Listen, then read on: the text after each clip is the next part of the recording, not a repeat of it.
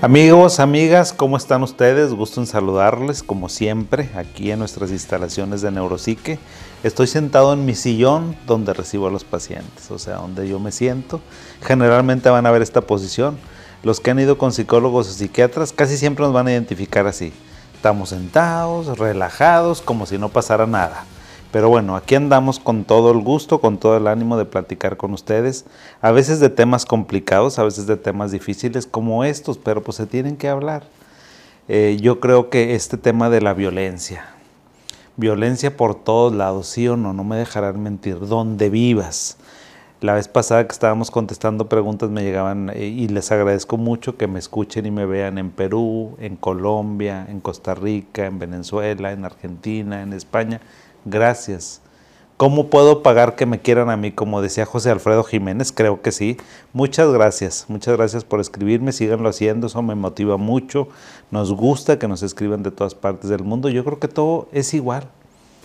Violencia por todos lados, no sé qué nos está pasando a los seres humanos que no estamos respetando a otros seres humanos, a otras personas, eh, pues que son iguales que nosotros, a otras eh, mujeres, hombres, niños, adultos, adultos mayores, o sea, la violencia la verdad es que está desatada. Entonces, pues yo quiero hablar sobre la violencia, porque aquí en Monterrey, de donde yo este, tengo mi, consulta, donde vivo con mi familia, pues ha estado complicada la situación tenemos muchos, eh, muchas cuestiones de violencia contra las mujeres, de feminicidio, de asesinatos. Bueno, eh, seguramente que en cualquier parte del mundo que nos escuchen, porque Monterrey es una ciudad importante del país, han escuchado algo sobre los casos de feminicidios y asesinatos muy tristes, muy dolorosos.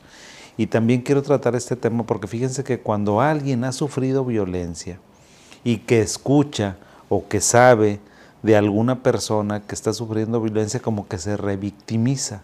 Y fíjense que eso salió a raíz de una paciente que vi el día de hoy. El día de hoy es una chica de 20, 21 años, muy bien, que iba con, con problemas ahí de, bueno, una situación bastante compleja, bastante complicada para ella, con una situación de violencia que sufrió y pues entonces el que estuviera, pero íbamos súper bien, le empecé a ver como en febrero de este año. No, muy bien, ya se había reintegrado su escuela, ya estaba mejor con su esposo, iba mejor con sus papás, o sea, ahí la llevaba. Y ahora que la vi, dejó de venir conmigo como un mes y ahora que viene me dice, oye, me siento muy mal. Y yo, ¿por qué te sientes muy mal? Dice, no sé, no sé por qué me siento mal. Y ya en la plática, en la terapia que estábamos conversando, me dice, ¿sabes qué? Creo que me ha afectado mucho lo que ha pasado con estas mujeres aquí en Monterrey. Le digo, pues por supuesto, ¿por qué? Porque se revictimizan, porque se otra vez vuelven a recordar su situación de violencia. Le digo, creo que eso es lo que te está pasando.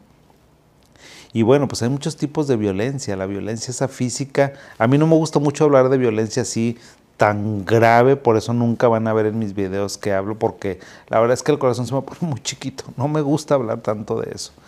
Este, pero bueno, de lo que les quiero hablar más bien es de la violencia psicológica, porque la violencia siempre empieza con la violencia psicológica todo el tiempo.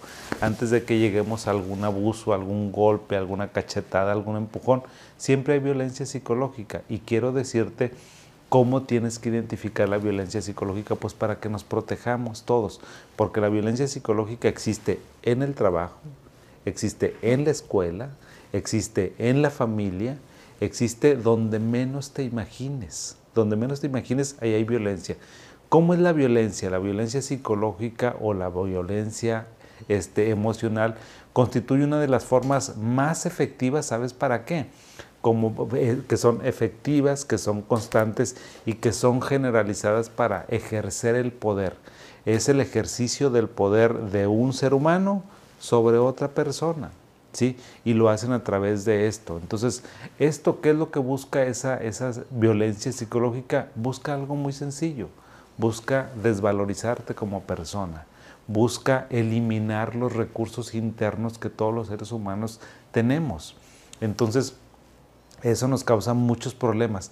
¿Qué tipo de abuso psicológico puedes haber? Fíjate, quiero hablar de eso porque quiero que me pongas mucha atención, por favor, y que te preguntes, amigo, amiga, ¿yo habré sufrido de violencia psicológica o estaré sufriendo de violencia psicológica y no me he dado cuenta? Porque esa es una de las grandes eh, desafíos de la violencia psicológica, que las personas no la identificamos como tal y que empieza de poquito a poquito, poquito a poquito y no te das cuenta, no te das cuenta de que estás en medio de la violencia psicológica hasta que dices, me siento mal, no sé qué me está pasando, pero no quiero ir a trabajar, no quiero ya ir a la escuela, no quiero estar en este, no quiero estar con mi esposo, no quiero estar aquí con mis hijos, no quiero ir a visitar a mis abuelitos porque estás en un medio de violencia. Entonces la violencia psicológica puede ser que estés, te sientas abandonado, abandonada, de negligencia también es un tipo de violencia psicológica, la celotipia, eso de que el hombre ande checando el teléfono de la mujer, de la novia, de la esposa, ¿qué es eso? Eso está súper, súper mal que andes checando la privacidad y la intimidad que todos los seres humanos tenemos derecho. Ese es un tipo de violencia psicológica insultos, las humillaciones, las devaluaciones, que te digan, no, pues tú no sirves para nada, no haces bien la comida, no me gusta esto. O sea, eso también es otro tipo de, violencia, la marginación, la indiferencia. O sea, que te apliquen la ley del hielo. Todo mundo sabemos eso. O sea, como si no existieras. Haz de cuenta que te hacen que no existas.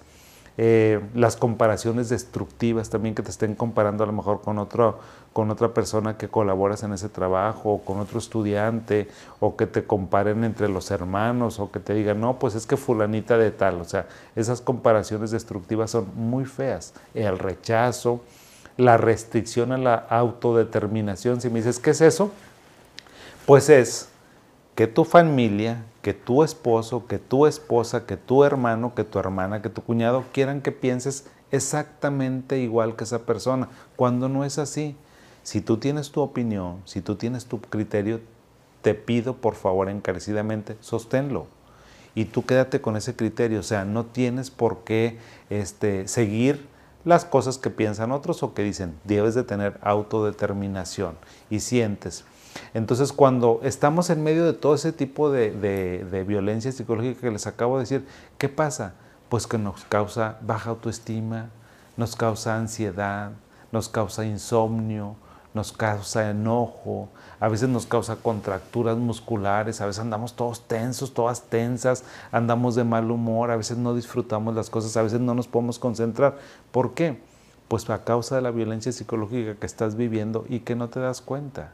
Y fíjate que la violencia psicológica es súper elevada. Estaba yo leyendo cuando me estaba preparando para este tema, hasta 63% de las personas sufren de algún tipo de violencia psicológica. Es altísimo. Es que creo que todo mundo en algún momento de nuestra vida hemos sufrido violencia psicológica. A veces es constante y otras veces es poquita y a veces no sabemos, no sabemos cómo defendernos, qué hacer con ese tipo de situaciones. Entonces yo creo que hay que estar muy al pendiente de eso. ¿sí? Y bueno, ¿cómo la podemos prevenir? Pues cómo la podemos prevenir, así como este programa, escúchalo y vuelvo a escuchar y vuelvo a escuchar. La educación es muy importante. Ahorita los centros educativos desde kinder, desde primaria, secundaria, prepa, facultades, universidades, deberían de estarse preocupando porque la sociedad nos estamos haciendo más violenta. ¿Y cómo nos estamos haciendo más violenta? Bueno, pues no identificando qué significa violencia y cómo tenemos que dejar de ejercerla y cómo defendernos, ¿sí? Cómo defendernos de esto. Entonces, ¿sabes qué tienes que hacer? Busca ayuda psicológica. Y si dices, oye, no, porque me da vergüenza, que no te dé vergüenza, que no te dé vergüenza hablar de tu violencia psicológica. O bien háblalo con amigas o con amigos o con familiares. No te quedes con esas cosas, porque aparte de la violencia psicológica lo que hace es como que te va marginando, te va aislando y no quieres contarla. Y no, la manera en que puedes salir de la violencia psicológica es que empieces a contarlo. A quien tú quieras, a la persona que más confianza le tengas, ahora sí que acércate para que se lo puedas este, decir, que no te dé vergüenza sobre eso. Busca desarrollar un lenguaje asertivo. ¿Qué significa eso?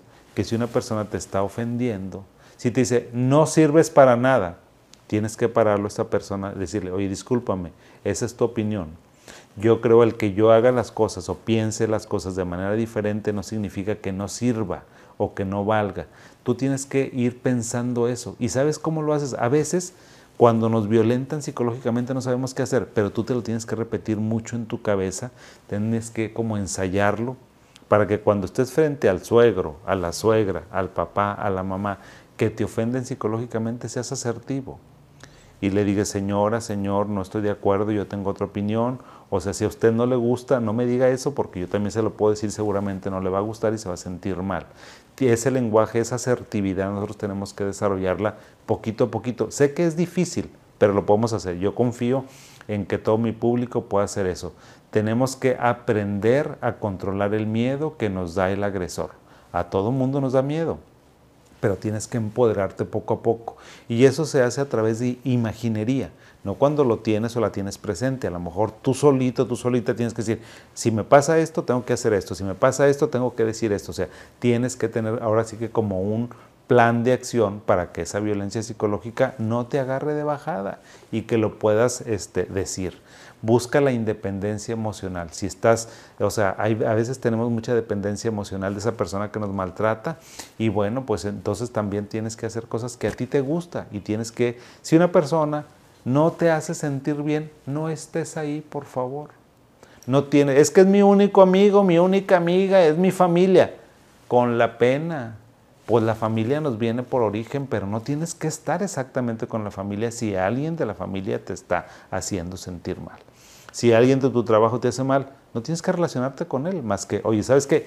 Chamba es chamba.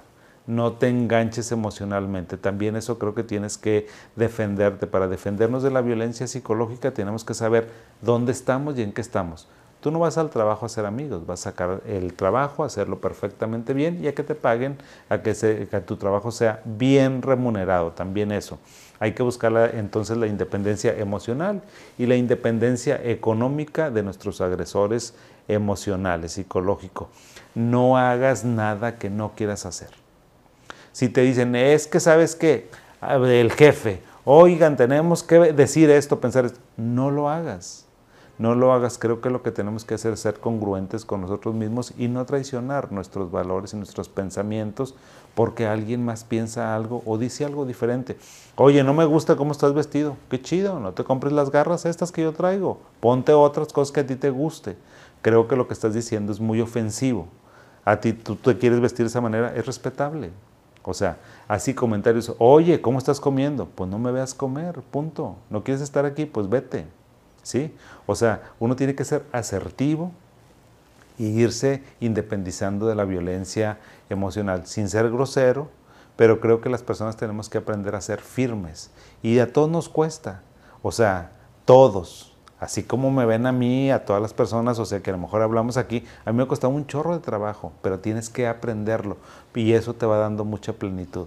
Entonces espero que esto que hablemos de la violencia psicológica, por favor, quiero que este video este comentario lo escuches una vez, otra vez y otra vez y otra vez y que, y que me lo enriquezcas. Tal vez a mí me faltó hablarte de algunos tipos de violencia psicológica que no traté, pero si este tema te gusta, porque yo creo que es un tema muy generalizado, lo volvemos a hablar, lo volvemos a tocar, podemos disentir sobre esto, cómo enfrentarlo, o tú cómo lo hiciste si, si tenías alguna situación de violencia psicológica, cómo saliste de ahí. A veces cuando me lo escriben, también eso, o sea, a veces otras personas se identifican con lo que nos ha pasado, con los que escribimos, y eso es muy bueno para todos. Entonces, te encargo, por favor, que no ejerzas ningún tipo de violencia, que cuides a las personas, que las respetes como te respetarías a ti, como te gustaría que te trataran a ti. De esa manera lo vamos a lograr. Yo sé que todos vamos a lograr. Habemos más gente buena que mala. La gente mala no tiene por qué prevalecer sobre las personas que somos buenas, que somos jaladoras, que, queremos respetar nuestro mundo. Les mando un abrazo, gracias siempre por su atención y espero sus comentarios. Hasta la siguiente. Bye.